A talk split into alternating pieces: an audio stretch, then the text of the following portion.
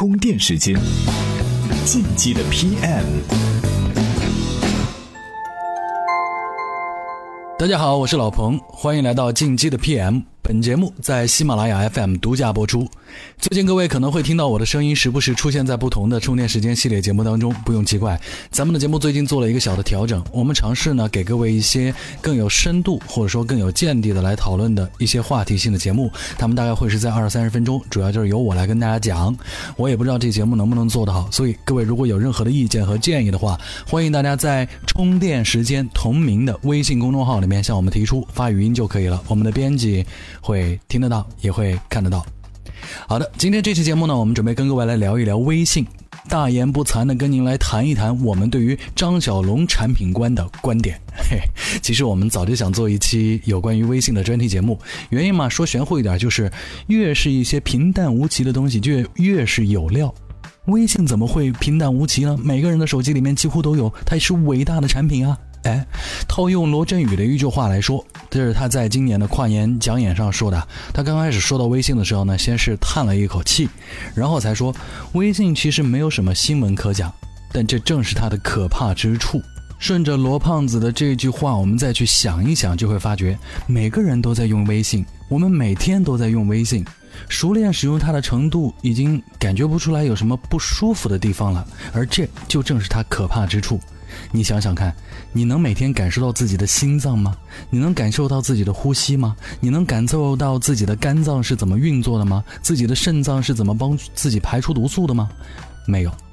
每个人每天都在用微信的同时，我们已经意识不到它的存在了。但是如果你一旦离开这个东西，就好像突然让你掏心挖肺一样，非常的痛苦。这正是这个产品伟大和恐怖的地方。当然啊。提到微信呢，就不能不说张小龙。著名博主贺菜头有一篇介绍张小龙的文章，里面有这么一段话，说，在八个月时间里面，微信从无人看好到炙手可热，这巨大的转变让张小龙感受到更多的是孤独。在二零一一年上半年的一个月时间内，他曾经一篇篇仔细读过几乎所有业界对微信的评价，读过一边倒认为微信无望的论调，也读到过关于微信抄袭的指责。一一年下半年，这一切都转变过来了。张小龙却依然沉默不语。虽然大家都在称赞微信，但是微信三点零开机页面上依旧放出了那张迈克尔·杰克逊的图片，在上面写着迈克尔·杰克逊的一句话，说的是：“你说我是错的，那你最好证明你是对的。”很多人都非常喜欢何菜头这篇极具人文气质的文章，即使不是懂产品技术的人，也能读懂张小龙他的执着和他的产品思维。而我呢，也非常喜欢这篇文章，我们团队的编辑们也很喜欢。但是，我们依旧要顽固地说一句：这样做是不对的。你不能指望通过读这样一篇文章就能领悟到张小龙还有他的团队做产品的思路和方法。那么，作为一档啊严肃求知的节目，我们呢希望把所有的传奇和情怀都打住。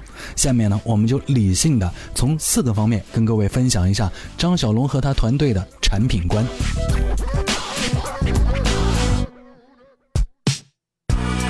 第一个方面呢，产品经理应该是上帝，要站在天上俯视芸芸众生，知道他们的欲望，给他们制定一些规则，让他们按照这个规则来运转。我也不知道我们的编辑们怎么会想出这么一句话，但是顺着他们的思路，我就会去举这样一个例子啊，比如说微信摇一摇，这算是一个很小的功能，对不对？但是推出之后不久呢，每天就有几千万上亿次的摇动，后台的数据这都看得到。这些执着于咔嚓咔嚓的用户，其实搭讪的成功率很低，但是很多人都依旧乐于做这个无用功。当时有人开玩笑说，如果把这些白白浪费在摇晃手机的能量收集起来的话，都能赶上一个小型发电站了。那既然成功率这么低，为什么摇一摇的次数还是高居不下呢？男子汉们为了看女孩的头像还说得过去，但是女性摇一摇的比例也不低，为什么相当多的女性也喜欢摇一摇呢？如果产品经理对女性的心理研究不透彻的话，那这部分女性就有可能会要丢失了。答案是简练魅力值。想想看，一个女孩收到打招呼越多，是不是证明她更招人喜欢呢？而就在摇一摇功能发布的第二天，开发人员其实担心过这个功能会骚扰到微信的女性用户，于是呢就赶紧问公司的女同事说：“是不是有很多人骚扰你们啊？给你们打招呼过来了？”跟预想的相反，这些女孩在底下都在比，看谁收到的打招呼多一些。这就是产品的心理诉求。产品经理就是要抓住它，要纠缠它，要誓不罢休。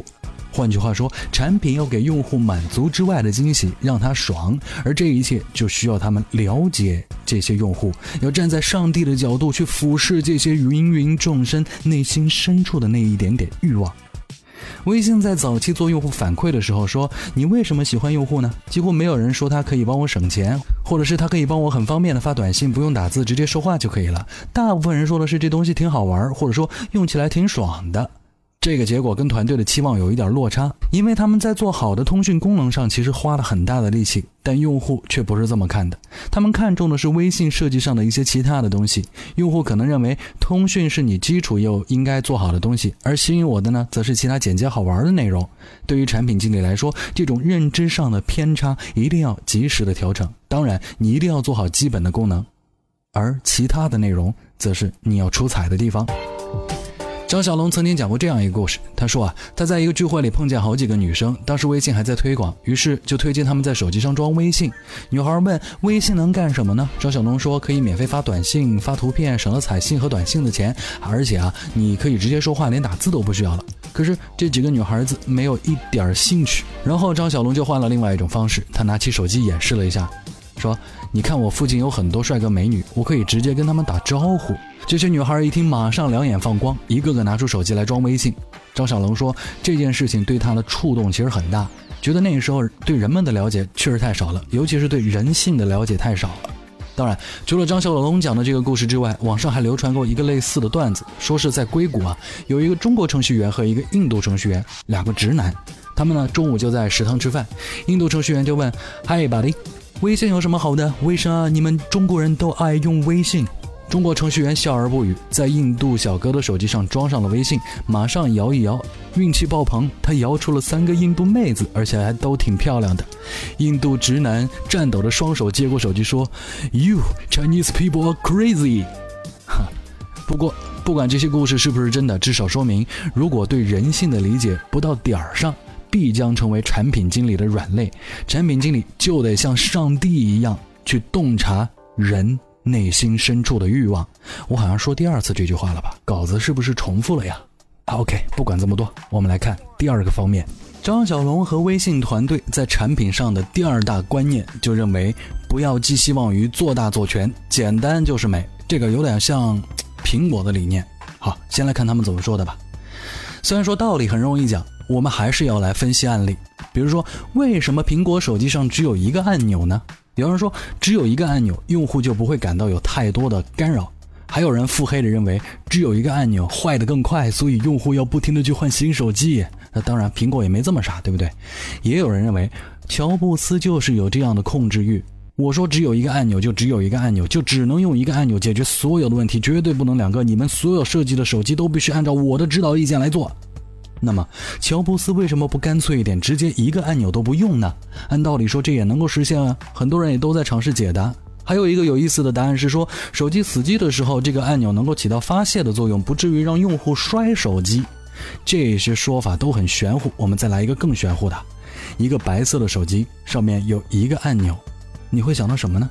一个白色的东西加一个按钮在上面，而且一按就会有奇迹发生。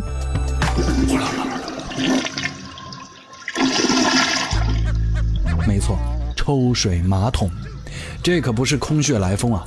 据说苹果的首席设计师乔纳森·艾弗以前是做马桶设计的。他认为一个马桶上面有两个按钮是非常愚蠢的设计，这让人们在冲水的时候会要考虑一个钮按还是两个钮一起按，这个设计会很烦人类，所以必须只有一个按钮。于是他就把这个设计也搬到了手机上，感觉像我们现在每天按 Home 键都在按马桶一样啊！啊，呃，当然这只是很多种说法，有认真分析的，也有瞎掰的，没有一个所谓的标准答案。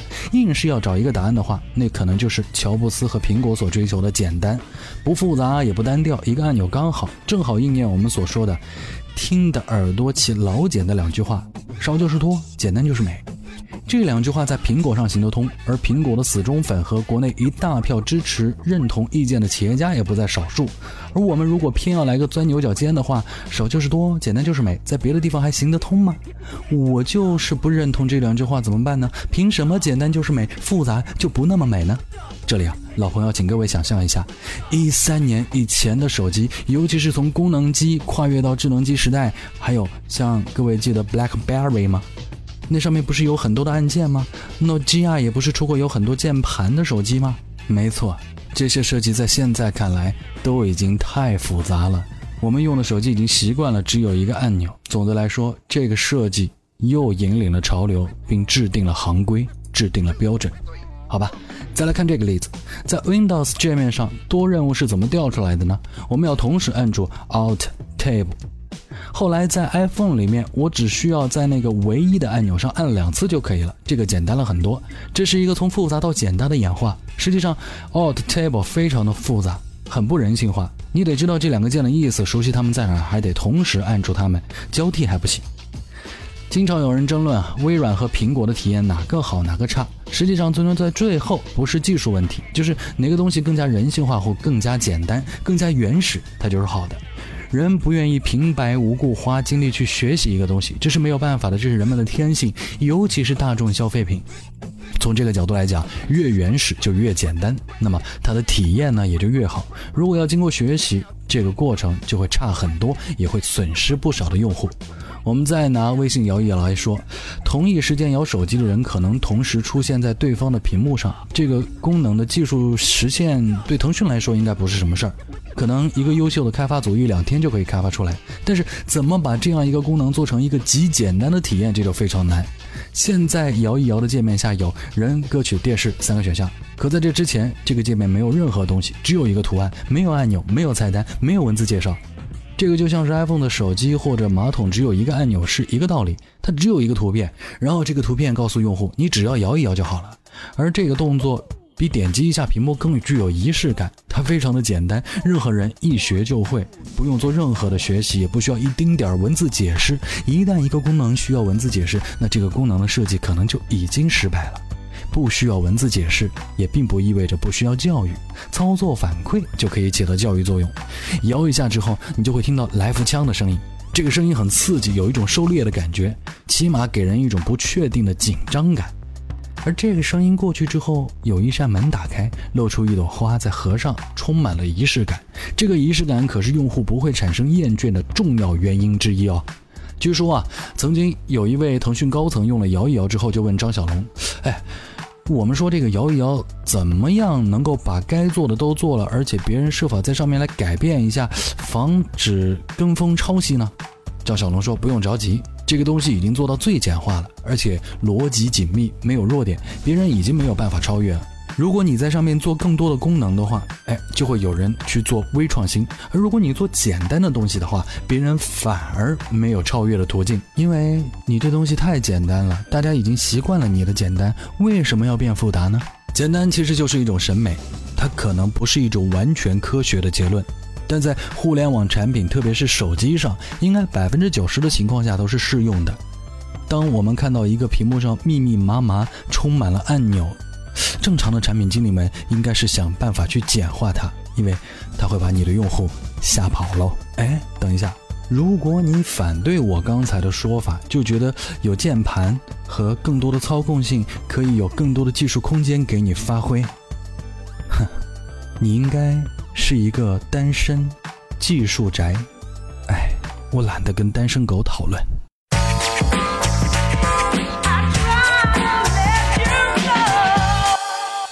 OK OK，好，不开玩笑。接下来我们说说张小龙和他团队的第三个产品观，这就要说说用户的群体性了。虽然使用产品的都是个体，但针对个体设计产品却是非常危险的。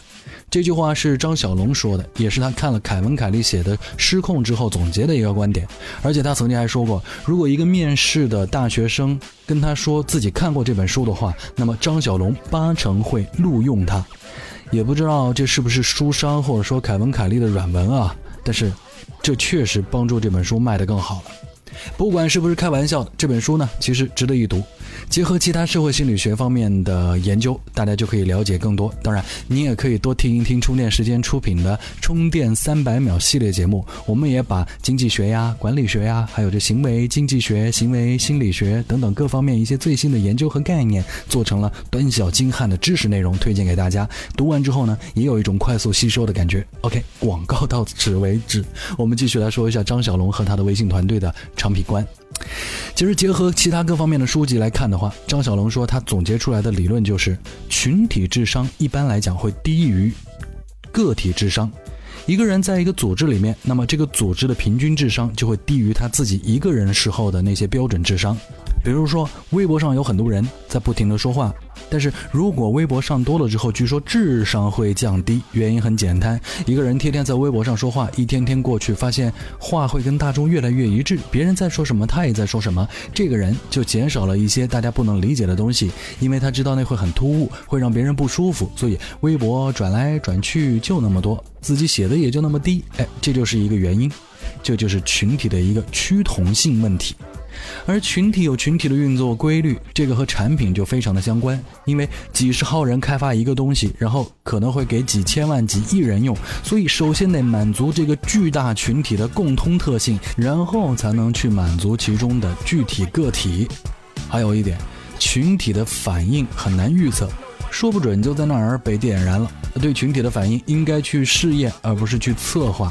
就像漂流瓶，漂流瓶火爆的程度可能超过了很多人的想象啊！这里补充一句，漂流瓶也是张小龙的作品，他呢贡献了 QQ 邮箱三分之一的活跃用户。漂流瓶的原理很简单，一个人扔一个瓶子，然后有人很弱智的回答了，再飘回来。几十个人玩这个游戏根本没意思，但是把它放在一个海量的用户群体面前，它就会产生一个群体效应。这个群体效应就是不可预测的了。虽然说产品经理可以凭借经验感觉它会怎么样，但是如果要很客观的去预测是不可能的。漂流瓶是群体效应一个很经典的例子，产品经理应该多去尝试，而不是分析。哎，从这个角度来讲，最近我们充电时间在开发自己的 APP，是不是也应该先多做几个版本出来给大家试试看啊？啊，继续回来。如果说一个产品经理很信誓旦旦的说，我们做一个东西一定会在用户里边产生一个什么样的效果，那这个产品经理多半是不可信的，因为很难预料在群体里面放了一个产品之后，在不断的根据这个群体的评论和建议去改进这个产品，它会变成什么样子。同样，如果有产品经理说把未来半年或者一年的产品版本都计划好了，那八成也是在扯淡。互联网产品不可能也不能做到半年或者一年之后的计划，你哪怕是一周之后的迭代版本，也一定要根据你的产品和用户所收集到的相关数据去变。所以啊，产品经理要做的是群体里面的一个加速器、催化器，要随机应变，而不是把这一块盯死了。用户进来以后只能怎么样，一步一步的走，而应该是顺着用户的心思，一点点去改进你自己。记住，这个用户不是某个个体，一定要是群体。好的，刚才我们讲到的就是张小龙和他的微信团队产品观念的第三个方面，接下来要说到的就是我们最后一个方面了，这个叫做产品定位。产品定位比功能更重要。很多产品经理在讨论产品的时候，往往会围绕着功能来做，因为在他们面前摆着的是一个又一个的用户需求。可是他们忘记了要先给自己的用户群体做定位。总结来说，就是功能呢是做需求，定位则是做一种心理诉求。定位呢可以是更深层次的一些心理攻击。就像一个产品能够让用户获得安慰、排除孤独，或者获得成就感，甚至能够在里面找到敌人，这个时候产品有可能都是成功的。很多时候，用户就是需要这样一种感觉，而不是细致入微的各种功能参数。比如说，一个 APP 更新，一二三四五，产品经理把更新的项目都通知给用户，告诉大家我们这个性能增强了，那个格式又多了，下载的速度又从多少 K 提升到多少 K 了。可是大多数用户都不是极客，他根本不 care 这些东西。用的舒服的产品，基本是不会把技术指标暴露给用户的，会禁止显示正在下载每秒多少 K 这些数字，甚至下载这两个字你也尽可能看不到。你在用苹果安装手机应用的时候，能看到这个应用是怎么安装进去的吗？需要你设置安装在哪个盘吗？很多产品都很机械化，动不动就告诉你这个图像有二百五十 K，现在下载到了百分之八十五点九七，都精确到小数点后面两位了。但实际上，用户并不想知道这个，仅仅一个进度条可能更加舒服，甚至不需要进度条。张小龙曾经说过一个邮箱的例子，在 QQ 邮箱里面经常会发一些系统邮件给用户，然后有一天他们把这个格式改了一下，很多用户感觉非常好。改了哪儿呢？以前是系统管理员的一个拟人 logo，把它去掉之后，换成了一个具体的产品经理人的名字和他的头像。这样，用户每收到一个邮件，全部是一个邮箱的产品经理发来的，并且有他自己的头像，有他的名字，有他的落款，有他的发送日期。这就像一个服务专员给你发邮件，而不是一个系统管理员，一看就是 robot，就是机器人。用户的被认同感非常好，觉得我在跟这个产品后面的人一对一交流。这样做其实成本很低，就是把一个产品经理的头像拍个照发上去就完了。但是这样一个改变和用户的交流就彻底变了样。关于产品呢，还有一个非常重要的定位原则，那就是一个产品只能有一个定位。我们经常看到产品经理面对这样的一个情况，说是一个产品提供两个功能给用户，然后就在屏幕上放两个按钮，这个按钮是 A，那个按钮是 B。发布之前呢，甚至已经预估到第一个按钮会有百分之六十人的点，第二个按钮只有百分之四十的人会点。那么我就把 A 的这个按钮的大小呢和 B 的按钮的大小呢正好按四比六来比。这样的界面在我们的产品里面一抓一大把，其实是非常不好的。如果一个界面里面只有一个主要的按钮，这个按钮会非常的显眼，用户到这里基本上不用思考，点这个就行了。但如果一个界面里面并排放着两个或者更多的按钮，这说明有问题了，意味着这个界面以后会有一个分岔路，他要做一个思考才知道他下一步该做什么。这道理就像很多人讨厌签文件，一次性总有很多字等着签，但文件上一般是甲乙两方来签。如果你的业务复杂一点，想快一点还快不起来，总要看清楚到底是签左边还是签右边，这很麻烦。这个就像页面上的两个按钮，假如我们换一种方式，把你说要签的地方圈起来或者标个颜色，请你在这里签字，这就很清晰，对吧？你去租过车吗？如果你要对比一下某州租车和某嗨租车之间的区别的话，看一看他们的签字单的签字位置提醒，就知道谁的产品和流程设计更加严谨。OK，又出来了啊！所以啊，产品经理需要经常问自己一个问题：如果产品做了十个功能去替换，想一下十个功能都上线以后，他们对各自用户能带来多大的帮助呢？如果你真想这个问题，会发现其实你做一半甚至两个功能就够了，其他八个功能去放假可能更好一些。开发和维护的同事也会万分的感谢你。好吧，以上呢就是今天主要的内容，我们来复习一下。第一个呢，就是产品经理要感觉自己像上帝，或者说你要真的像上帝一样去看和发掘用户的心理深度需求，也就是他们的底层欲望。第二呢，是不要做大而全的产品，要做简单就是美的。第三，就是要把握群体性。最后一个是产品定位越单一越好。以上这四点呢，就是张小龙和微信他们团队整体的一个产品观念。希望这期节目对各位的产品思维能够有所帮助。最后还要分享给大家一句话，这句话呢是张小龙和何菜头都喜欢说的，叫做“我所说的都是错的”。